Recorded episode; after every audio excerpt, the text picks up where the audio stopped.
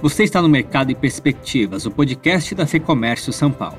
Neste episódio, recebemos Rodrigo Varela, diretor do Divino Fogão, a rede de restaurantes fundada em 1984 e que hoje conta com mais de 190 unidades em 24 estados, além do Distrito Federal.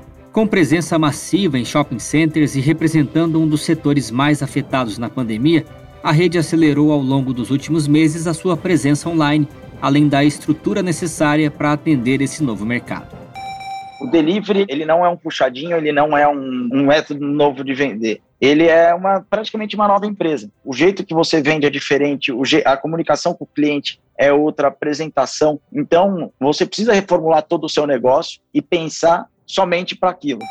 A entrevista fala ainda sobre o projeto de Dark Kitchens, as cozinhas voltadas exclusivamente ao sistema delivery e as expectativas da marca para a retomada do consumo. Vamos ouvir então a experiência do Divino Fogão neste período da pandemia, na entrevista com Rodrigo Varela, que é diretor da empresa. Rodrigo, obrigado pela entrevista. Eu gostaria de começar com um retrospecto rápido. Como que foi essa jornada de um ano e meio de pandemia aí à frente dos negócios do Divino Fogão? Vocês têm quase 40 anos, mais de 190 unidades. Vocês já tinham passado por alguma coisa parecida? Olha, nada parecido. O Divino Fogão eu acho que ele sofreu ali na há muitos, há 40 anos atrás, a gente estava naquela época de inflação louca do da mudança ainda do real pro do cruzeiro pro real, mas eu não vivenciei essa esse momento, mas igual foi essa pandemia, eu acredito que nenhuma empresa nunca passou algo nesse esse cenário. É, a nossa empresa, Divino Fogão, é uma empresa que vende refeição por quilo nas praças de alimentação, nós estamos concentrados 100% em shopping. Então, naquele momento, quando começou esse cenário pandêmico, os shoppings foram os primeiros a serem afetados, né? E aí, graças a Deus, alguns um período atrás eu já tinha iniciado o projeto de delivery na rede, então é, ainda era uma coisa embrionária, era um projeto que tinha alguns pilo, lojas piloto, mas ainda não era o forte da marca quando começou a pandemia, que foi o fechamento de tudo, todos os nossos, nossos franqueados ficaram muito apreensivos com o que iria acontecer. E graças a Deus a gente estava já com o delivery rodando, então a gente já tinha feito vários testes, já tinham testado diversas plataformas. Com isso, a gente conseguiu sanar um pouco essa preocupação dos franqueados, levando o delivery para eles, implantando o delivery em mais lojas. Foi outro passo muito grande para a rede, porque nós tínhamos aí seis lojas nesse projeto piloto e passou muito rápido de 100 para 90, de 90 para 50, de 50 para 120.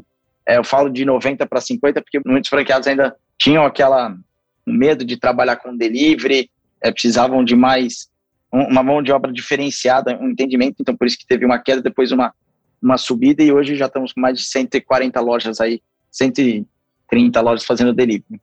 Vocês criaram no ano passado um modelo de cozinha exclusiva para delivery, né, as Dark Kitchens. Como que foi esse desenvolvimento? Qual é o objetivo de vocês também com as Dark Kitchens? Né? É, isso foi, foi um modelo criado que a gente veio desenvolvendo. Então, quando as lojas começaram a reabrir, todas elas continuaram com delivery e, nosso, e, e até nosso delivery cresceu com as aberturas da loja. A gente imaginou que as lojas iriam, o público iria mudar, mas não foi isso que aconteceu. As lojas com, começaram a vender, o, atingir os seus faturamentos iguais ou superiores do ano de 2019 e o delivery veio como mais uma, um incremento de venda para essas lojas. Então veio como mais uma força.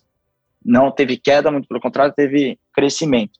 Então a gente começou a ver que é um produto para a gente explorar e, e poder levar para regiões onde não, não tinham divino fogão. Então, Sertãozinho é uma cidade onde nós já temos delivery, é a Dark Kitchen, é uma cozinha do Divino Fogão numa região onde não tem shopping. Então, a gente está fo focando em levar o Divino Fogão para cidades onde são pequenas, onde não tem shopping, onde a gente não consegue atender o público com uma loja física. E aí surgiu esse nosso modelo de Dark Kitchen. É, como que a gente faz? É, como é esse nosso modelo? são empreendedores já da região que possuem algum negócio é, ligado à alimentação, então seja ele uma pizzaria, uma hamburgueria, onde ele possui tempos ociosos do negócio dele e ele entra com uma marca consolidada para agregar no faturamento dele. Com isso, ele começa a produzir a nossa comida, servindo no almoço e na janta dele, e junto com essa cozinha ele faz a produção que ele tinha do negócio dele. Eu imagino que seja um investimento inicial menor do que abrir uma loja, né? Você tem um ganho menor também, mas um retorno mais rápido, até por conta dessa questão de investimento inicial menor, correto? É um investimento muito menor, porque a cozinha já está preparada para alimentação, então ele não vai ter que comprar todos os equipamentos, ele já tem uma cozinha que é do negócio dele, ele vai colocar os produtos do Divino, talvez ele tenha que fazer compras é, diferenciadas de alguns produtos que a gente trabalha, que são homologados pela rede. Então, o investimento é muito baixo. O ganho, não necessariamente, ele é menor. Nós temos operações aí que, com praticamente zero de investimento inicial, um investimento muito baixo, né? Na verdade, não posso dizer como zero, porque tem alguns custos de implantação e etc. Então, a gente coloca aí que é em torno de 35 a 50 mil reais que ele tem que comprar de produtos, é, capital de giro e etc., que ele vai colocar no negócio dele. O ganho não necessariamente é baixo. Nós temos aí cozinhas já faturando, um, tendo um volume muito expressivo e chegando próximo até volumes de loja física. Já é o caso de uma das nossas dark kitchens. Retomando aqui no que você falou desse processo de escalada digital, eu queria só entender melhor. Vocês tiveram alguma dificuldade nesse processo de escalada digital, transformar um negócio que ele é tradicionalmente offline num negócio online? Como que, como que foi esse processo uh, do ponto de vista de implantação, né? Foi rápido? Sim, é, é uma nova, é uma nova empresa. O delivery, ele não é um puxadinho, ele não é um método novo de vender. Ele é uma, praticamente uma nova empresa. O, o jeito que você vende é diferente, o, a comunicação com o cliente é outra apresentação. Então, você precisa reformular todo o seu negócio e pensar somente para aquilo. É, isso foi um grande desafio, porque a gente tinha uma tradição e até nossos franqueados tinham um método de, de negócio, uma metodologia até de, de empresa diferente. E quando você vai para o delivery, onde é completamente diferente, é, nós tivemos que montar uma estratégia somente para delivery. Então, hoje a gente tem um time destinado para delivery, que foi criado já um pouco antes da pandemia, onde a gente tem gestor, a gente tem marketing, a gente tem um consultor, todos destinados para esse tipo de negócio. E o que, que segue como sendo o desafio para vocês? A gente tem falado muito sobre preço de embalagem, por exemplo, tem inflação, tem questão de poder de compra da população que está menor. Olhando um pouquinho para o cenário de hoje, Quais são os pontos de atenção? Nós trabalhamos agora em, com três, praticamente três pilares, né? É a, lo, a loja, um aplicativo e um terceirizado, que é o, a, a, operadora de, de entrega, que ela também é terceirizada do, do, do delivery. Então, ocorrem muitos problemas que às vezes não, não vem, não é por conta da, da operação, e sim por falta, talvez naquele momento de de entregadores tal, e o cliente sempre é, põe a culpa isso no, no restaurante. Então, isso é um, é um desafio que todos estão sofrendo hoje. E a, as taxas, a gente sabe que todas as empresas têm, têm que cobrar suas taxas, mas é, é um pouco alto.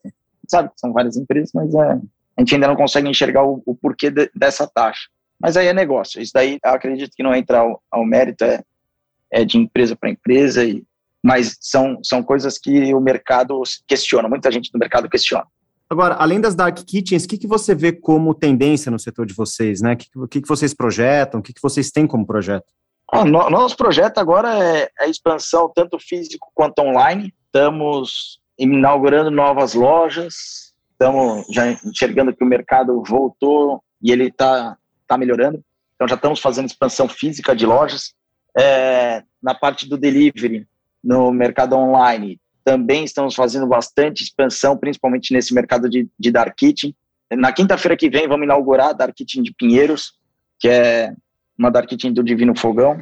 Então, estamos trazendo para dentro de São Paulo também a primeira Dark Kitchen. Por que isso? Por conta do, da loja, faturamento loja, mais o delivery seria uma operação talvez se estrangularia. Então, a gente já está tendo que tirar de algumas operações o delivery e levar ele para a rua.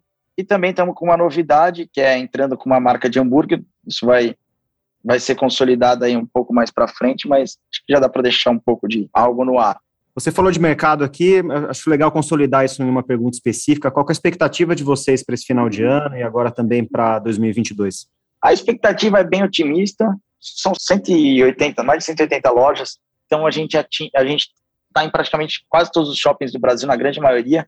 E a gente só tem shoppings que voltam mais cedo, que tem um, um determinado público que já está é, frequentando mais shopping, saindo de casa, etc. Tem shoppings que sofrem um pouco mais, que as pessoas ainda não, não criaram esse costume.